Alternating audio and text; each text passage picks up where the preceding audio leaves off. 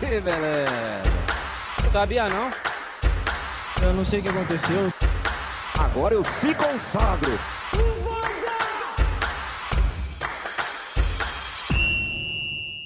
Fala galera, artigo 5 em campo para mais um podcast, episódio número 17, onde falaremos de La Liga, né? E obviamente vamos falar desse, desse, desse campeonato focando na, na trinca, né? Na trinca do, dos maiores clubes aí, que é Real Madrid, Atlético de Madrid e Real Sociedade, né? Que são os. Mentira, mentira, vamos focar no Barcelona aí. Ainda não tiramos o Barcelona da, da trinca de da Espanha. Então, vamos falar muito desses três clubes, Barcelona, Real Madrid e Atlético de Madrid, focando nessa nova geração, podemos dizer assim, pelo, pelos novos jogadores, fim de ciclos que, que o Real não tão claro, o Barcelona claríssimo. E, e é isso. Comigo nessa noite, André Moraes, é, titula aqui do, do blog, e Daniel Clabundi, do WM. Temos mais um convidado aí do, do WM, parceria forte. E é isso. É, boa noite, André. Boa noite, Felipe. Boa noite, Daniel. Obrigado por ter aceitado o convite de estar participando aqui do nosso podcast. E hoje a gente vai falar de um campeonato que eu particularmente sou fã também. Um campeonato de altíssimo nível em, em todas as esferas do jogo tinha bastante gente, bastante tempo que a gente não iniciava uma temporada de La Liga com tantas mudanças nesses times considerados principais. E, e é isso, muitos jovens, muitas novidades, tanto no comando técnico, dentro de campo, nas direções. Vai ser bem interessante. É isso aí. É, boa noite, Daniel, e prazer em recebê-lo. Boa noite, pessoal. O prazer é meu. Desculpa o atraso, digamos assim, né? Porque já era para a gente ter gravado esse podcast, acabou acontecendo imprevisto, tem um compromisso que eu tive que eu não consegui adiar. Mas é muito bom estar na companhia de vocês aí, falar um pouquinho sobre futebol.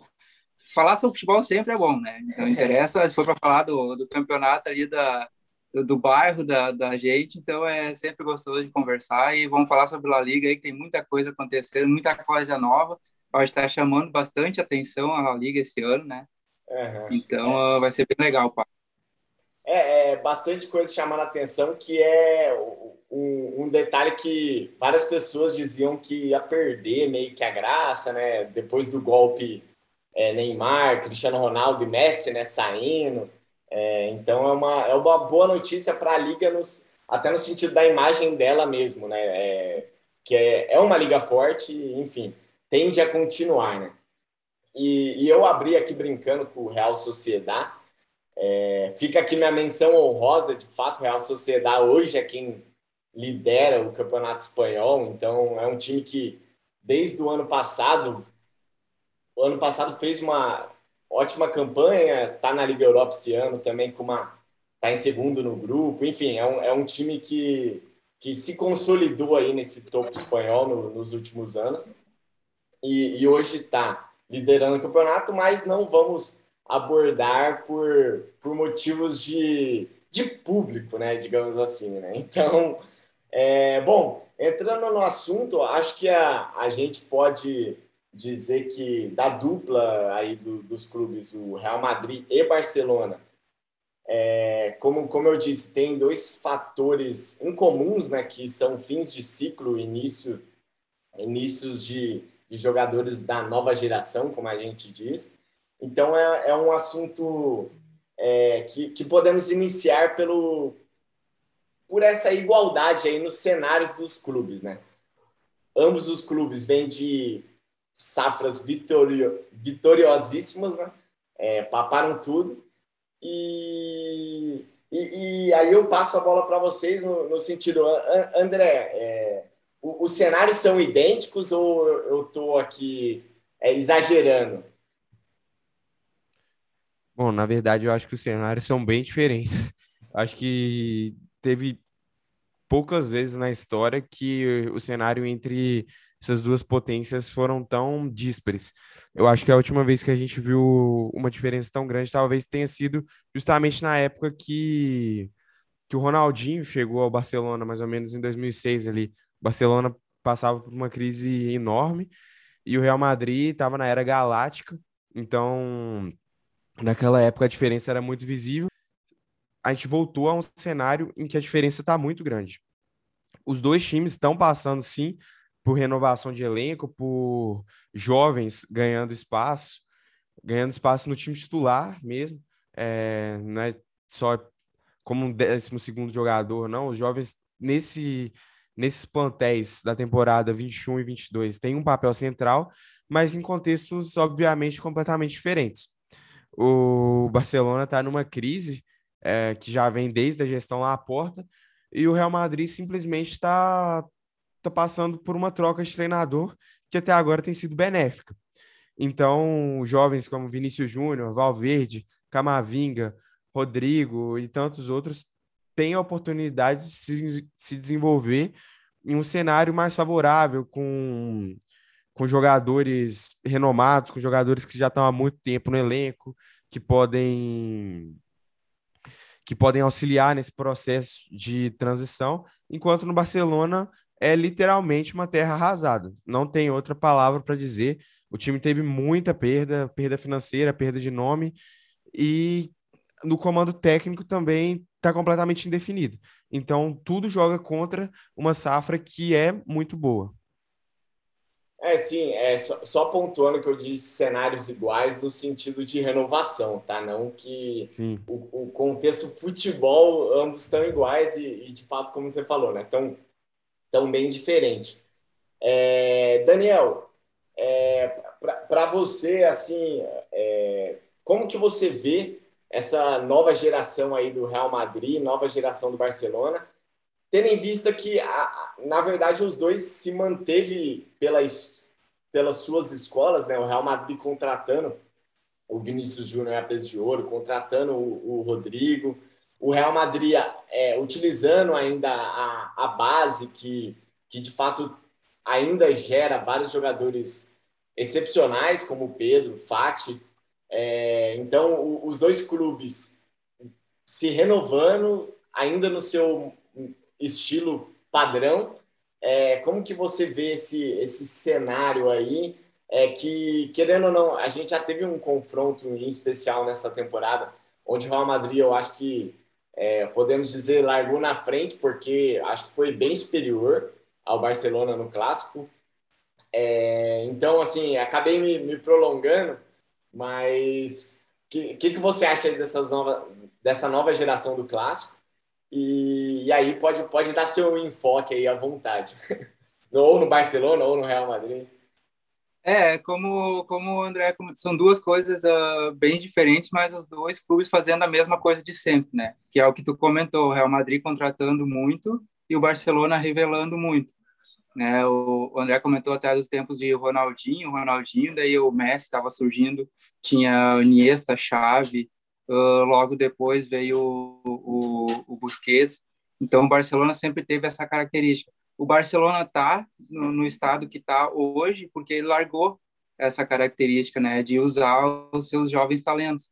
Né, o presidente que estava lá, o, o, Laporta, e antes dele também, uh, contratar demais, gastaram uh, cento e poucos milhões de euros, se eu não me engano, no 200 milhões de euros no Coutinho, por exemplo. O Coutinho não não não ajudou em nada até agora.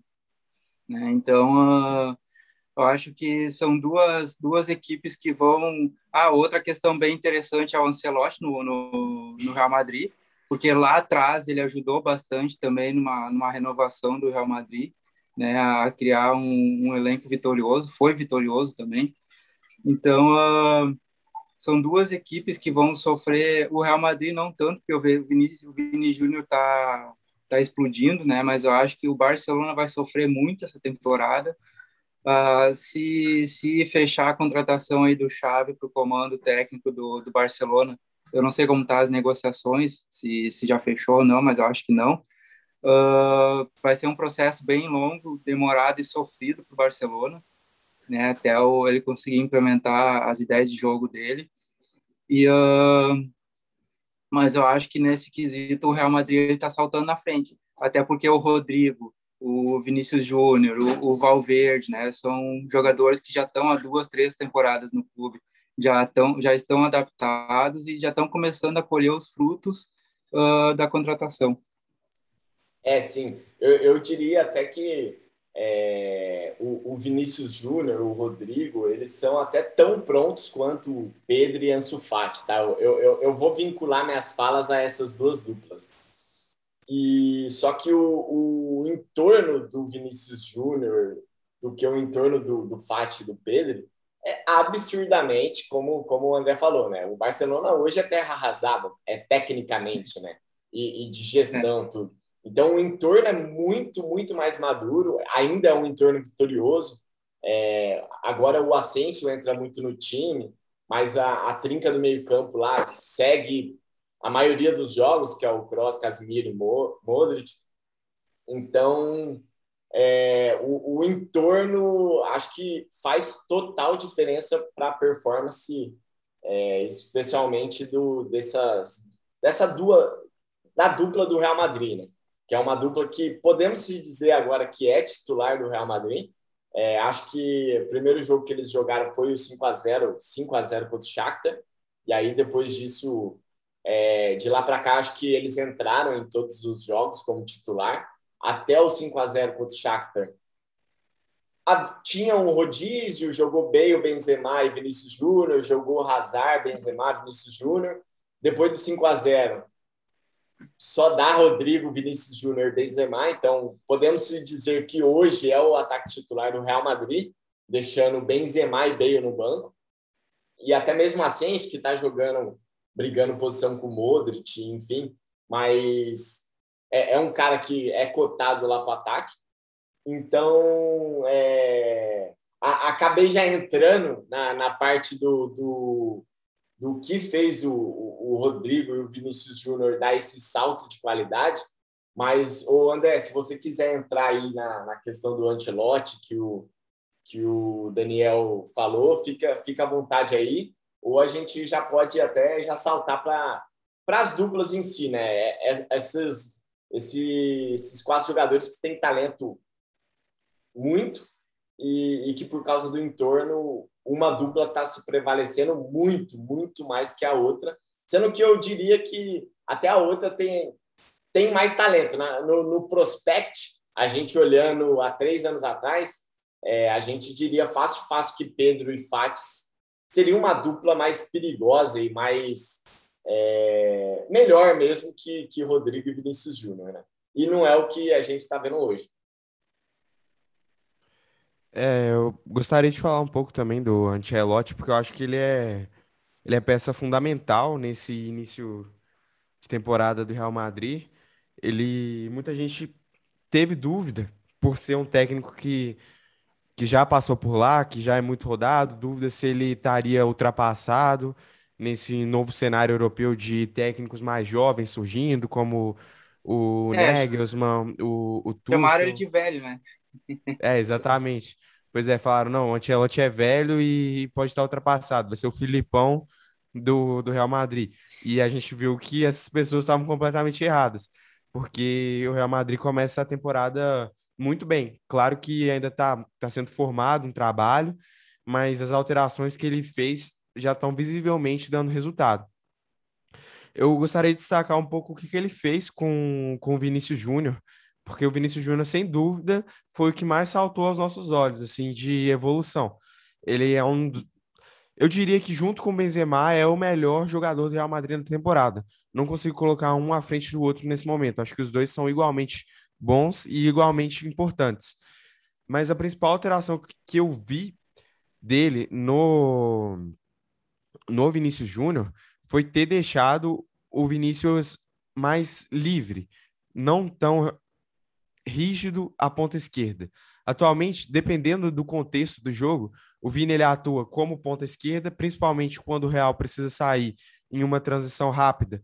Ele é uma alternativa aberto ali na amplitude. Agora, quando o Real está com a bola, os meio-campistas e os zagueiros estão conduzindo essa bola e o outro time tá mais fechado ali, tá com aquelas linhas de quatro mais recuadas, o Vinícius ele se torna um segundo atacante na área com o Benzema, ou seja, fica mais próximo do gol, e algumas vezes ele até inverte com o Benzema. O Benzema abre para receber na esquerda e o Vinícius joga pelo meio.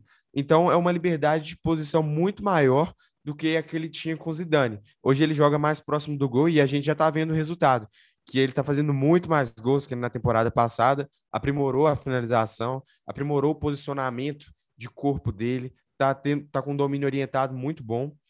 E, enfim, tá mostrando aquilo que a gente, eu acho que já sabia, né? Teve muita gente que conectava, mas muita gente também já sabia que o Vini tinha um potencial absurdo, só precisava ser maturado. Espero que esse processo agora esteja acontecendo, acho que está acontecendo da maneira certa. Além disso, também tem o, o Rodrigo, começou muito bem, pena que machucou, né, contra o Welsh, igual o Felipe falou, tava, já estava ganhando, cavando espaço no time titular, junto com o Benzema e o Vini, machucou na última rodada, espero que não seja nada grave. E o Camavinga eu vejo como o sucessor natural do Modric. O Camavinga, a capacidade que ele tem de dar uma dinâmica ao meio-campo é impressionante. A última temporada dele com o Lille foi perfeita no futebol francês, até campeão da Ligue 1. E agora a distribuição de jogo ali aquele como a gente gosta de chamar de ritmista, sabe, o momento certo de acelerar, o momento certo de cadenciar, ele sendo é, maturado da forma correta, ele tem tudo para para fazer uma, uma função similar a que o Modric faz nesse time do Real Madrid hoje. Então, eu estou muito empolgado com esse início de trabalho do Ancelotti. Acho que ele vem para brigar com as cabeças com os principais da Inglaterra e com o Bayern. É, eu, eu confesso que também me surpreendeu. É... Eu, não, eu não era pessimista em relação ao Ancelotti, mas assim, é, a gente sabia, como, como o André falou, que o Vinícius Júnior e, e o Rodrigo eles vão maturar.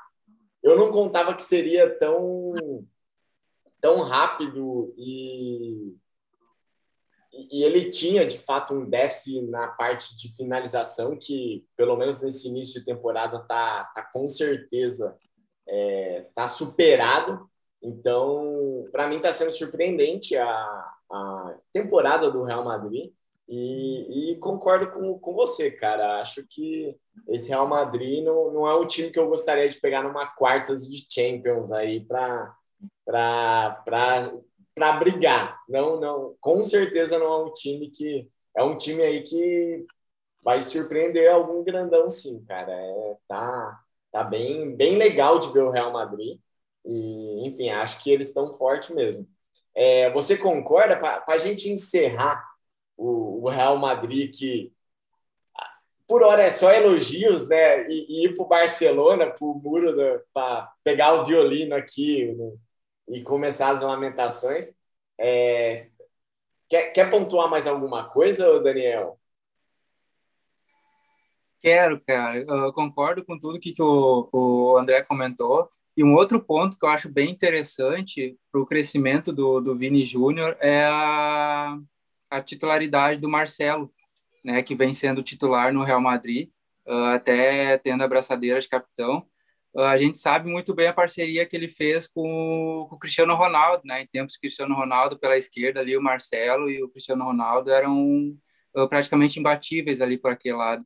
Então, uh, hoje Marcelo, claro, ele não ele não apoia mais tanto como antigamente, né? Até pela idade, ele, ele segura um pouco mais, mas e daí acaba dando um pouco mais de liberdade para o Vinícius Júnior uh, explorar mais o ataque, né? Não, não, não pensar tanto defensivamente. Então, eu acho que isso aí também está sendo muito bom para o Vinícius Júnior, a experiência do Marcelo ali na lateral esquerda.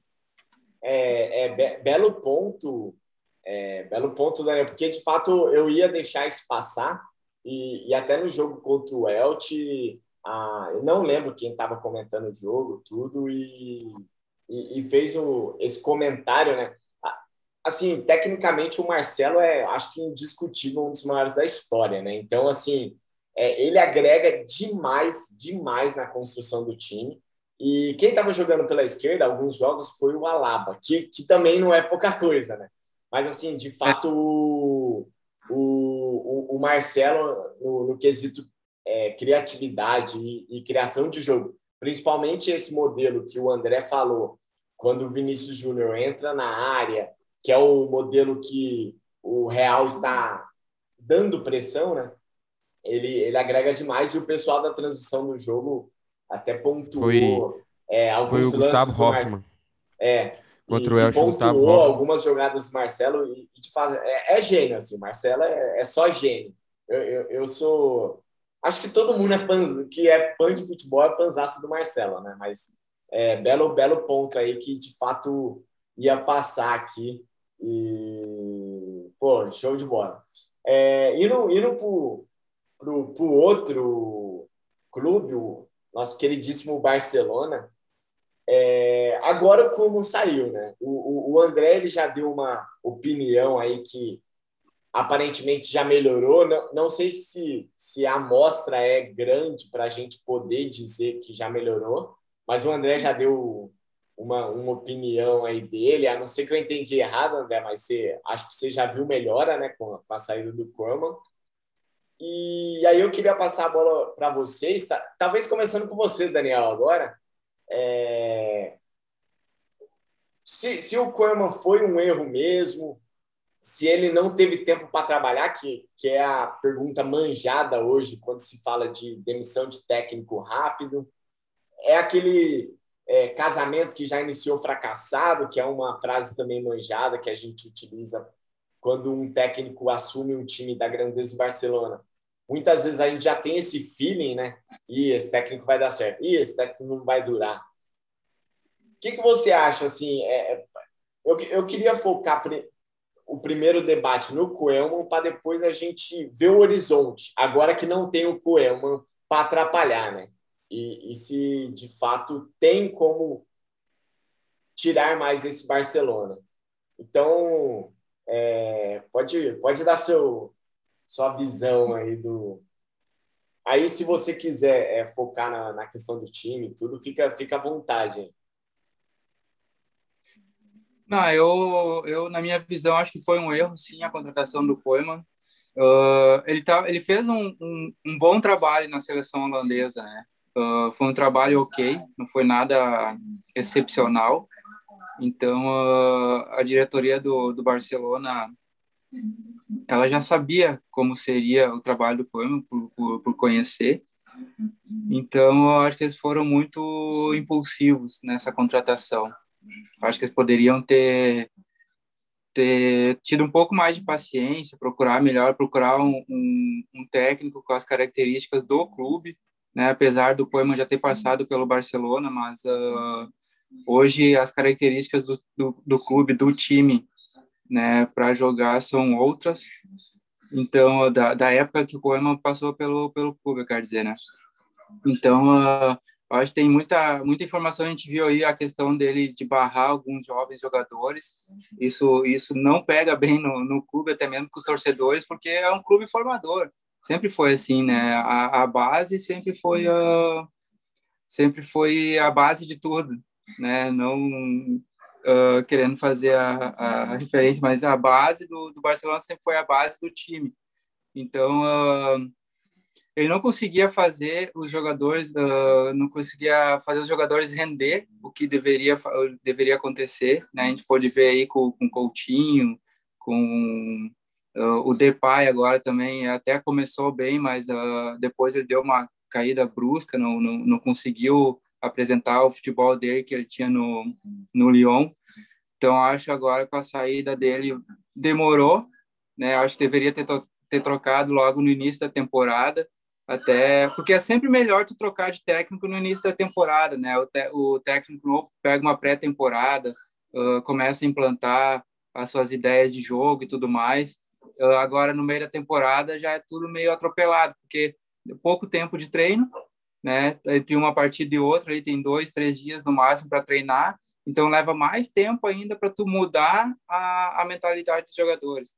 Então acho que foi um erro da diretoria do Barcelona ter contratado ele e ter mantido ele para essa temporada.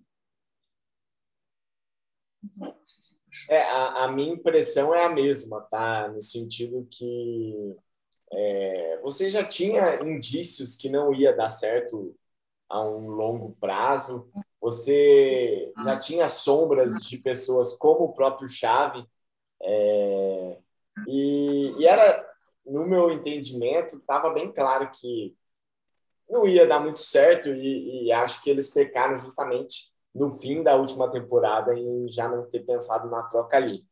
É, é a mesma impressão para você, André? É, foi um erro manter, insistir no erro, podemos dizer assim, se você entender que foi um erro a contratação? Bom, acho, concordo com vocês dois, assino embaixo. Acho que foi um erro, um erro crasso da diretoria. Primeiro, ter trazido. Segundo, ter demitido agora com dois meses de temporada. Só evidencia o despreparo do comando técnico. Se se demitiu agora, por que que não demitiu no início da temporada? É, eu estava vendo até o, um pouco antes aqui uma entrevista do Marcelo Beckler, que ele falou que, que ele foi participar de um programa lá e a primeira coisa que falaram para ele no, no, no programa era que o Barcelona estava tava igual a um time brasileiro. E é exatamente essa impressão que a gente tem atualmente, que o Barcelona, o comando, não muda do comando do Flamengo, do Corinthians, dos, do São Paulo, é assim, é falta de comando mesmo. E o clube, como instituição mesmo, dos que a gente acompanha e considera como os maiores da Europa, era um dos que melhor conduzia a questão de escola no time, junto com o Bayern. Então a gente está quase 15, 20 anos vendo um Barcelona com a mesma escola de técnicos, com técnicos que, que pensam futebol de uma maneira parecida. É, veio desde o do Guardiola, o Luiz Henrique, o Tata Martino, o Valverde, todos esses tinham aquele jogo posicional, aquela construção trabalhada, e o Coleman foi uma ruptura em um momento de completa crise. Foi um ponto fora da curva que parece que vai ser corrigido agora com o Chave. É, eu acho que tudo vai depender da expectativa da diretoria, se eles querem realmente colocar o time nos trilhos de novo com um trabalho longo, mas com certeza o Coleman foi um erro e tem chance, não vou cravar que sim, de voltar a esse mesmo estilo de trabalho que eles tinham com o Chave no comando. É o cria de Lamazia que vai que vai conduzir muitos novos jovens que estão que estão surgindo. Então é um momento que pode ser interessante. Só que, como eu disse, tudo depende da forma como o comando técnico do Barcelona vai querer lidar com esse trabalho. Não adianta pensar que o Xavi vai chegar hoje e amanhã o time vai vai estar completamente diferente, não, nada 80% disso. 80% de posse de bola, 5 a é, 0 não. no Dinamo de Kiev. Até porque o time hoje está tá fora da classificação para as oitavas de final da Champions League. O próximo jogo vai ter o comando interino então o time tem chances reais de não passar para as oitavas. E, enfim, a curto prazo vai ser muito difícil ter resultado. E, Tudo e tem depende chances reais que, que é o até o, o, já que você citou o Beckner, né, é, é o, hoje uma das referências do sobre Barcelona, né? É, o, o Beckler falou mesmo que é, o, talvez o problema nem seja passar na, na Liga dos Campeões, porque até passar da Liga dos Campeões para tomar outro oito do Bayern, assim, você sabe que não vai chegar. Mas assim, o, o que seria drástico no, no Barcelona é não pegar uma nova classificação, né? que é o que está acontecendo, né? Na, na classificação atual, hoje o Barcelona está em nono. Pô. Então, assim, o Be e aí citando o Beckler, né? Ele, ele até comentou que a imprensa catalã no jogo Real Madrid-Osasuna, que até empatou tudo, a imprensa estava dividida. E aí, vamos torcer para o Osasuna pela rivalidade, por tudo, ou vamos torcer o Real Madrid, porque hoje a gente briga com o Osasuna na classificação. Então, assim, é, é, é bizarro esse cenário. É, não é bizarro o entendimento desse cenário, porque a gente sabe o, o, o que, como que chegou, né? É, os episódios que aconteceram para o Barcelona chegar nesse cenário, mas é, só, só pontuando que acho que seria mais catástrofe ainda não classificar, ficar entre os cinco aí para pegar pelo menos uma Liga Europa no, no espanhol, que é o que está acontecendo e, e, e, se o Xavi é, não, pelo menos melhorar um pouquinho, é o que vai acontecer nessa temporada, né? É, é, então, é, focando um pouco no Xavi, é, eu, eu, até disse que é, se o Xavi melhorar um pouco, né? Acho muito difícil por tudo que o Xavi representa, tudo que o Xavi jogou, tudo que o Xavi viveu é, de Barcelona, ele pelo menos não impôs um estilo. Né? Acho que é uma das peças do tamanho de Guardiola e Cruyff, né? assim, para a história de, de Barcelona. Então, não vejo como, pelo menos, o, o Barcelona não assumindo seu estilo, é, seu estilo em si. É, Daniel, o que, que você acha? É, tem tudo para dar certo? Com esse Barcelona nada dá certo? Qual que é a sua impressão aí do, do Xavi assumir assumir esse time? Eu, eu ia falar nova geração, mas ainda tem tem é, um Busquets, Piquet, então não, não é totalmente uma nova geração de Barcelona. Né? Mas é um, um novo time aí, podemos dizer. Não, eu, eu acho que tem tudo para dar certo, sim, Felipe. Até porque uh, o estilo de, uh, de ideias de jogo do, do Xavi, ele casa muito bem com o, com o estilo do Barcelona, que já vem há anos né, sendo, sendo treinado. Então, essa nova geração que está chegando, essa garotada, uh, o Puig, o, o Ansu Fati, o Pedri, né, vários jogadores que estão chegando, eles são uh, foram uh, cri... é até chato dizer criados, né? Porque fica uma coisa estranha dizer criados, mas foram treinados na base para jogar assim, né? Uh, tem um Coutinho que ele, eu acho que o Xavi vai conseguir alavancar o futebol dele de novo. O, o Busquets uh, não tem nem, nem, nem o que falar dele. Uh, tem o, o De Jong, que é um cara, não é novo, mas também não é velho, tem 24 anos. Eu gosto muito do futebol dele, eu acho que o Xavi vai conseguir uh, alavancar o futebol De Jong novamente. Casa muito com vai... o estilo do próprio Xavi, né? Assim, exatamente. Até como jogador, né? fazendo... Exatamente, exatamente. Então acho que ele vai ser, ele vai acabar sendo um dos titulares nesse no, no meio de campo do do, do Xavi. Então, tem tudo para dar certo, só que ele precisa de tempo. Né? Não adianta ele, ele chegar aqui e, uh, sei lá, daqui 30 dias ali, oito jogos, seis, oito jogos, a diretoria achar que não está dando certo, ou ele vai ter três, quatro derrotas e já querer mandar ele embora. Não, não é assim que funciona o negócio. É, futebol é, é, é mais complicado do que isso, né? Uh, apesar de a gente falar muito que na Europa os times eles eles uh, prezam bastante por por contratos longos, por darem tempo para os técnicos trabalhar. O Barcelona hoje ele não tem tempo, né? Querendo ou não, não tem tempo. Ele já vem se arrastando aí algumas temporadas e a e, e envolve tudo, né? Como a gente estava conversando antes, como você mesmo uh, comentou uh, na comparação do Real Madrid com o Barcelona, envolve tudo em volta. Então acho que nessa parte o Xavi também vai, também vai poder contribuir bastante, né? Que é que a gente chama de blindar o vestiário. Então ele vai conseguir trabalhar bem os jogadores para para eles uh, oferecerem o máximo deles pro pro time. É, eu eu, eu, concordo contigo e, e, e, até fazendo uma má comparação ou assim comparar é, técnicos no Brasil é algo bizarro com qualquer parte do mundo imagino eu né? Aqui é uma terra sem lei e sem respeito e sem nada né? Basicamente é isso. Mas assim de fato o cenário lá tá a moda brasileira né? E, e quando você junta é, um técnico promissor, com um estilo, é, junto com essa parte da blindagem, é, acredito que, que é o que o Xavi está sendo, e, e, mal comparando, é o que o Rogério Ceni foi agora há pouco para o São Paulo.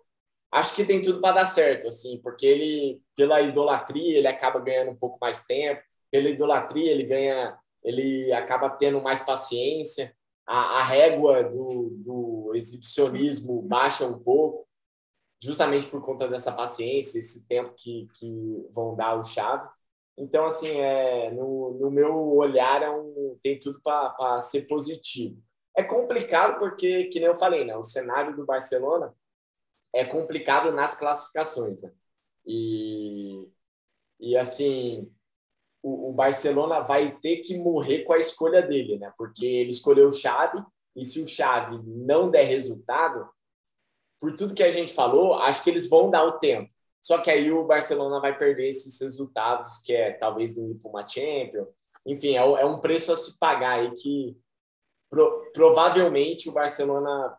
É, provavelmente não, ele vai ter que viver com isso, né? Caso o Xavi não dê. Não, não tenha o efeito que todo mundo se espera, né? É, é eu... Oi, pode falar, Daniel. Uh, não só te cortando rapidinho, eu particularmente, eu uh, digamos assim, eu estou apostando só no Barcelona na, na La Liga mesmo. Né? Uh, Champions League, eu acredito que eles não vão classificar. Se classificar das oitavas de finais, eles não passam. Para mim é, é, é, certo isso. A não ser que, que o Xavi chegue aí até as oitavas e faça algo milagroso, né? Que eu não acredito também. Então, uh, eu acho que a demora em fechar o contrato com ele talvez tenha algumas exigências, exigências dele mesmo uh, com a diretoria, né, da forma de trabalho, da liberdade para ele trabalhar, uh, de deixar ele quieto, digamos assim, trabalhando, né? Eu acho que uh, essa parte lá dentro do clube ele conhece muito bem, então ele deve saber o que está acontecendo. Uh, e eu acredito no Barcelona apostando e, e jogando só o, o, Campeonato Espanhol, né? Só a La Liga. Eu não, não vejo o Barcelona disputando o Champions League, até se ele uh, for desclassificado da Champions League e for para uma Europa League, eu também não, não vejo ele na, na Europa League. Porque, para mim, o que, que eu tenho na cabeça é o Barcelona agora se reestruturar e colocar, colocar o time em ordem e levar até o final aí no Campeonato Espanhol. É, sim, eu podemos queimar nossa língua, né, o, o, Daniel, mas eu, eu não vejo de fato o Barcelona brigando nem numa Liga Europa mesmo, que, que tem alguns times aí interessantes. Não, não vou falar times bons porque não estão na Champions, mas times interessantes. É, Lyon, Napoli, enfim, são são bons times, vai, é, que, que acho que estão hoje bem acima do Barcelona, então não vejo eles brigando de fato nem na Liga Europa. É, André, como que você vê aí esse cenário do, do Xavi assumindo o, o Barcelona? Olha, inicialmente eu vejo eu vejo como uma coisa positiva. Até porque o cenário é muito ruim, o cenário é muito tenebroso com com como eu achei quase 100% do trabalho dele eu vi, vi mais falhas do que do que lados positivos. Então, essa vinda do Chave, considerando o contexto, é boa. Não tem Só como piorar tem... muito. É, é aquele famoso, é pior que tá, não fica.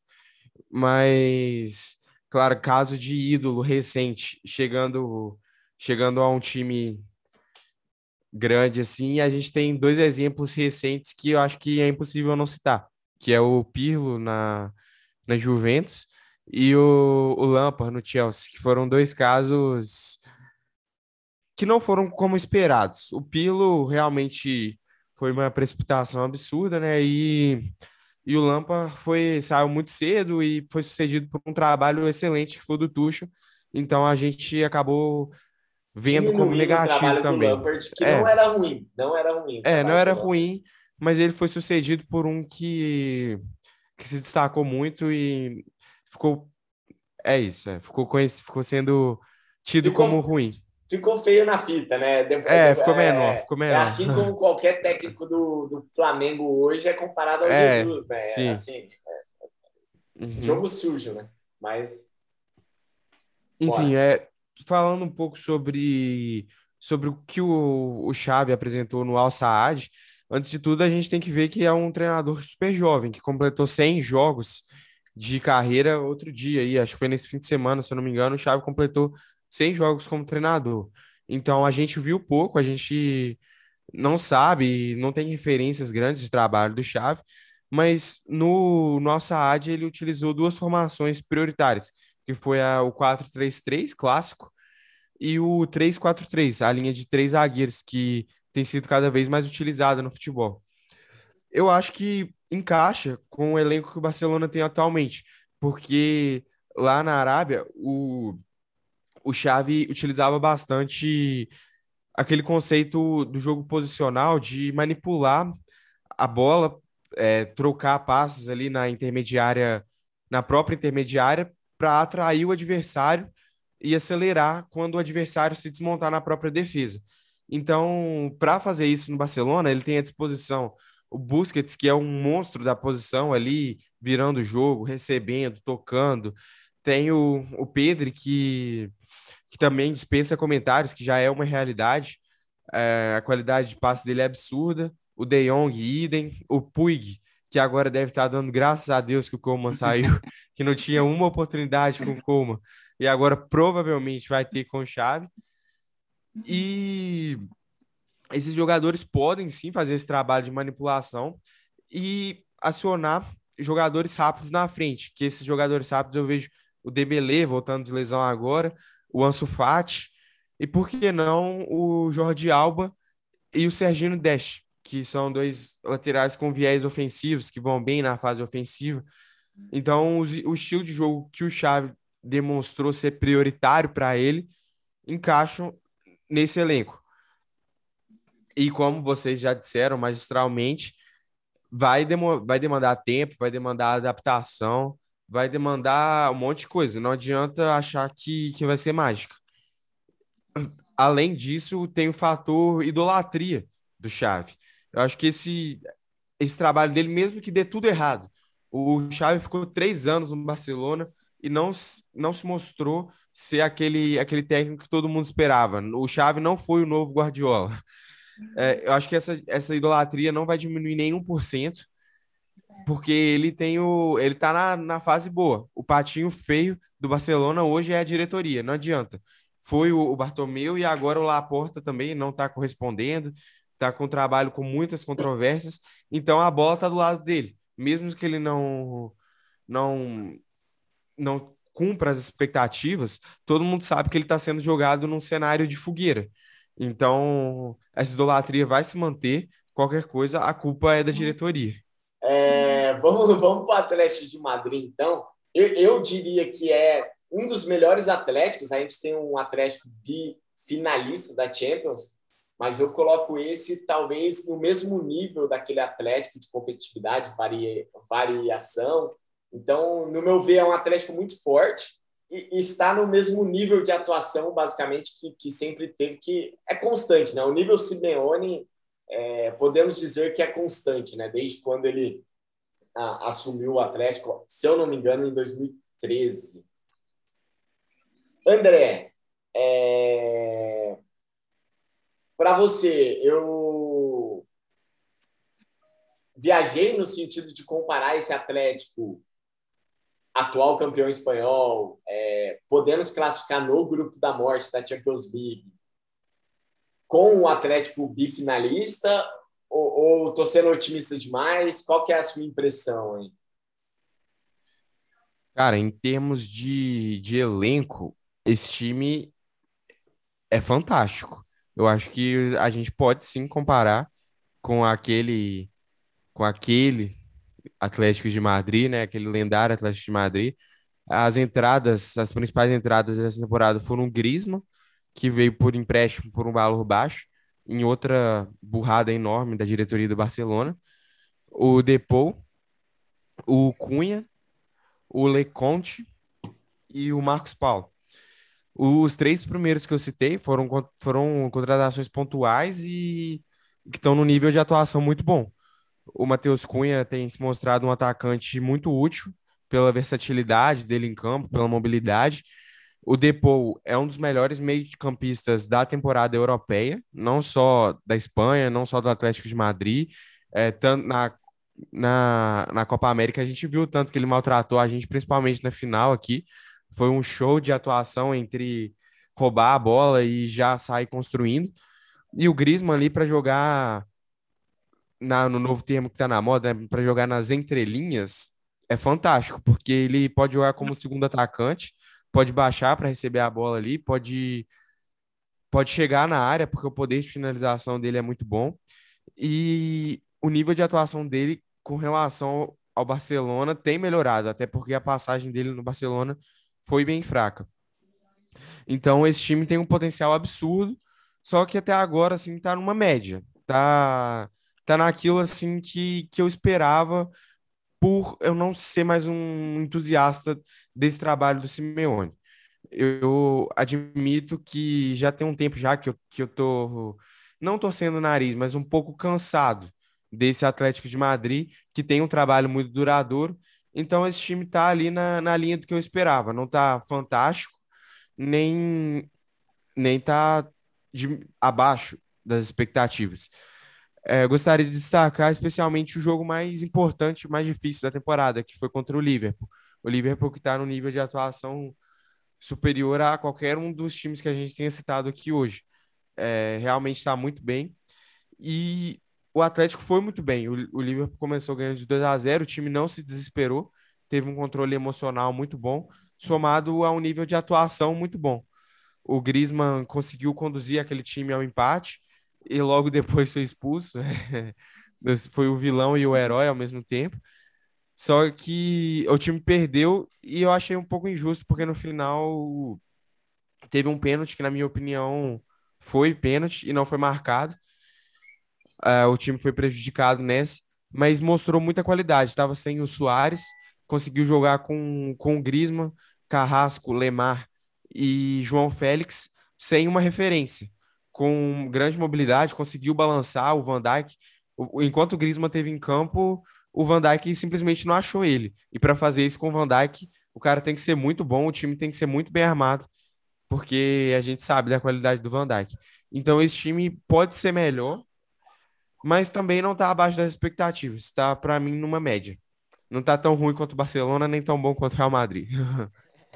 É, eu, eu, diria até que é uma característica do, do próprio Simeone, né? Ele no grupo da morte não, não goleia ninguém, faz um jogo competitivo e tá lá em segundo, vai classificar, pega um. É, pegou o Liverpool, acho que foi quem eliminou o Liverpool na última Champions. É, então é um é, é, característico, eu diria, até do, do Atlético de Madrid. Tá lá em se eu não me engano, em terceiro, né? Real Sociedade, Real Madrid, Atlético. É, tá lá em terceiro, pode beliscar esse, esse espanhol, esse bicampeonato. Então, é, tá, tá em quarto, tá em quarto. O Daniel me, me corrigiu aqui. É, então, é, eu, eu diria que é característica do, do próprio Simeone desse Atlético aí. Às vezes parecer morto, parecer sem, sem sal e, e, e do nada papar alguma coisa aí. É, qual é a sua impressão, Daniel? É, você é mais Tim Felipe aí que, que gosta do muito, muito do, do Simeone, é, do trabalho que ele faz, acha esse, esse Atlético aí até. E nisso nós concordamos, né? É um Atlético fortalecido, tão forte quanto o, o bifinalista. Ou você é mais Tim André aí que é, meio que já se encheu, podemos dizer assim, André, já se encheu do Simeone. não, não, eu gosto, gosto bastante do, do estilo de jogo do, do Simeone. Uh, sou um volta e me acompanho as partidas deles lá. Eu vi agora, uh, não a, a, última partida eu peguei o finalzinho só, mas a antepenu, a, antes dessa era Atlético de Madrid e Levante, se eu não me engano, que uh, o Simeone ele, ele tem a ideia de jogo dele bem fixa, né? Sempre foi assim e ele não vai mudar. Eu acho que ele vai, uh, se ele sair do Atlético de Madrid, vai continuar com essa ideia de jogo dele, que é fortalecer a defesa e depois tentar, jo tentar jogar. Foi assim naquela partida contra o Liverpool que o, que o André comentou né? Ele ele ele está começando agora essa temporada com o sistema de três zagueiros, né? Está implementando muito bem e deixou o Félix e o Griezmann no, no ataque para transição e velocidade, né? Para tentar ganhar em velocidade em cima do, do Van Dijk e do e do, acho que era o Konatê, aquele jogo lá. Não lembro se era o Konatê ou o Matip, mas enfim. Uh, e nessa partida agora da Era, era o Matip. Era o Matip. Obrigado, André. E nessa partida agora da Liga que eu vi, ele, ele, ele não tem só essa, essa forma de jogar, né? Ele, ele alterou o time, uh, foi, até foi na, na partida que Matheus Cunha fez o gol, eu acho que foi contra o Levante, se eu não Sim, me engano. Foi, é, foi contra o Levante. Eu vi esse jogo. O Levante, é, com um a menos, conseguiu então, um pênalti aos 89 e é, empatou o jogo. Então, uh, e ele estava tava empatado em um a um. E então ele tirou um zagueiro, né? Substituiu o meio de campo. Ele colocou o, o Depou. Primeiro ele tirou o Soares e botou o Correia, né? O Soares não estava conseguindo encontrar os espaços para movimentar. Mas daí depois ele substituiu, ele tirou um zagueiro, o Hermoso, uh, colocou o Depou e colocou o Cunha, o Matheus Cunha no lugar do Griezmann. Né? Então ele estabeleceu um sistema do, do mudou para o 4-2-3-1. Então, uh, claro, o 3, o 3-4-3, como ele joga, o 3-4-2-1, né? Depende a movimentação dos jogadores ali.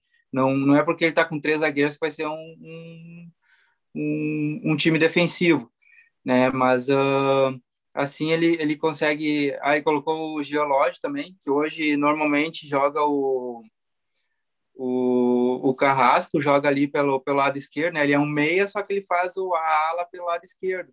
Então nessa partida ele também tirou né, o Carrasco, colocou o, o, o Renan Lodge. Normalmente no, no segundo tempo ele está fazendo isso. Ele bota um lateral que é para sustentar um pouco defensivamente, adianta os dois meias e tem aquela linha de uh, uh, meias ali volantes, né? Hoje a gente chama de meio campista, mas daí na frente deles tem aquela linha de três que é do ataque. Então, uh, mas a, a, ideia de jogo sempre, dele sempre é essa, né? Primeiro defender para depois tentar buscar o resultado. Contra um time grande, uh, grande eu digo, vai jogar contra um Real Madrid, contra o, o Liverpool, né? Como foi, contra o Manchester United, contra um Bayern, ele vai segurar lá atrás. Ele não quer tomar gol se ele conseguir fazer os dois gols lá, ótimo. Né? Conseguiu isso contra o Liverpool, apesar de sair atrás, ele manteve ainda, porque ele sabia que se ele se abrisse mais, ele ia tomar mais gol. Então, se ele defendendo, ele já levou dois. E, mas essa é a ideia de jogo. Eu, eu gosto muito, acompanho bastante ele. Eu concordo com o André num ponto, ele não ele não está o Atlético Madrid não está ótimo ou bom como o Real Madrid e nem está ruim como o Barcelona, né? Acho que ele ainda está ali no meio termo, até porque ele está em quarto lugar na, na, na La Liga, né? Eu, eu, acho que ele vai evoluir ainda bastante. Ele tem, tem boas peças aí, como vocês já comentaram, né? Tem o, o Carrasco na frente, pode entrar, tem o Matheus Cunha que está chegando agora, uh, o Depou chegou agora em, em julho, né? E na frente eu acho que ele conseguiu esse esquema, esse 3-4-3 dele, ele consegue colocar o Griezmann, o Soares e o, o João Félix para jogarem juntos, né? Que estão são ótimos jogadores, né? Não tem nem o que falar desses três. O Griezmann passou uma fase ruim aí no Barcelona, mas agora no, no Atlético Madrid, no, desculpa, no Atlético Madrid está se encontrando novamente.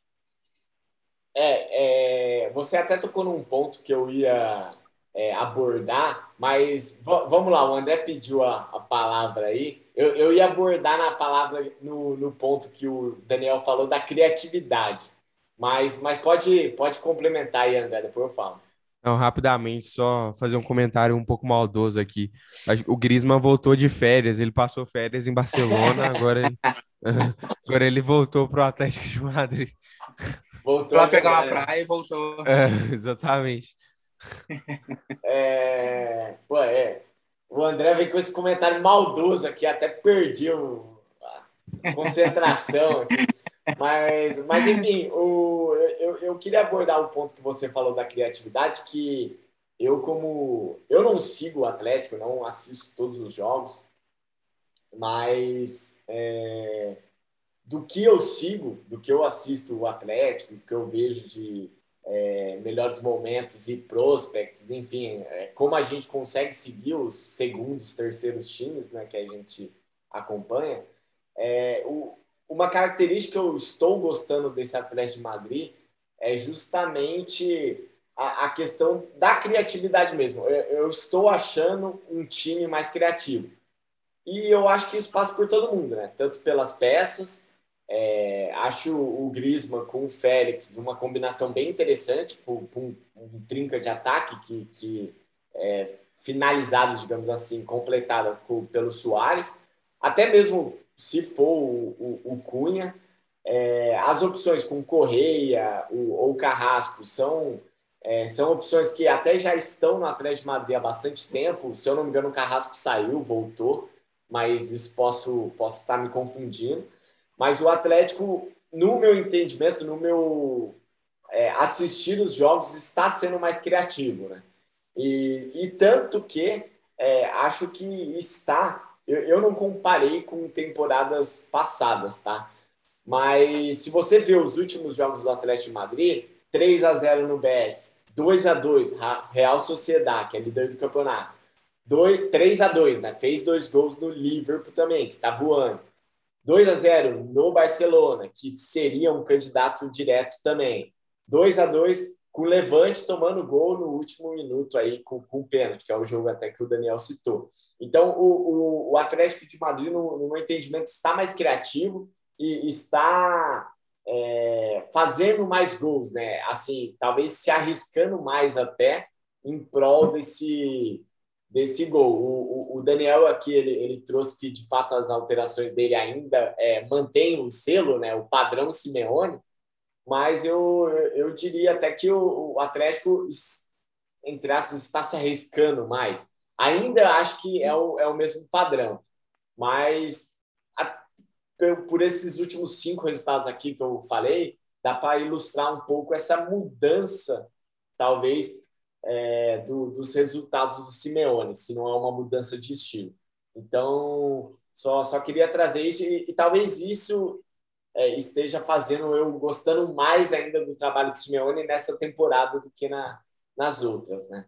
Então, é, é um time que está na trocação, que é outro termo manjado hoje em dia, né? Está indo mais para trocação. É... Bom, ah, acho que. Só um. Oi. Só um palpite. Eu, palpite meu, né? Eu ainda acho que vai ter ainda mais uma mudança nesse Atlético de Madrid, que é de posicionamento. Uh, na minha visão, pelo menos, eu ainda acredito que o Simeone vai acabar enxergando e colocando o Griezmann para jogar mais pelo meio, né? Porque hoje ele joga com a linha de quatro e o, Fe, o João Félix, Griezmann e mais à frente o Soares. Eu acho que ele vai adiantar o João Félix e deixar o Griezmann atrás do, dos dois. Ele vai fazer ali um 4-1-2, né? Não um 4-2-1 como é hoje. Até porque uh, contra o Levante mesmo, a gente pôde ver, o Soares teve muita, muita dificuldade para encontrar espaços para se movimentar. Ele saiu sem, sem praticamente encostar na, na bola. Então, acho que essa, essa mudança acho que ainda vai acabar acontecendo no, no, no Atlético Madrid do Simeone. É, beleza. E, André, tem, tem mais algum comentário? Você, não gosta que a gente fala muito do Simeone, né? Você ficou bravo aí. não, não, que isso. É... Não, o Simeone é um grande técnico. Que eu que tô um pouco cansado, acho, acho que é um pouco normal, assim, né? É. É, depois de é. sete anos de trabalho, eu acho que o trabalho ficou um pouco cansado. A é, gente o... costuma valorizar trabalhos longos, só que para mim tudo tem um limite também.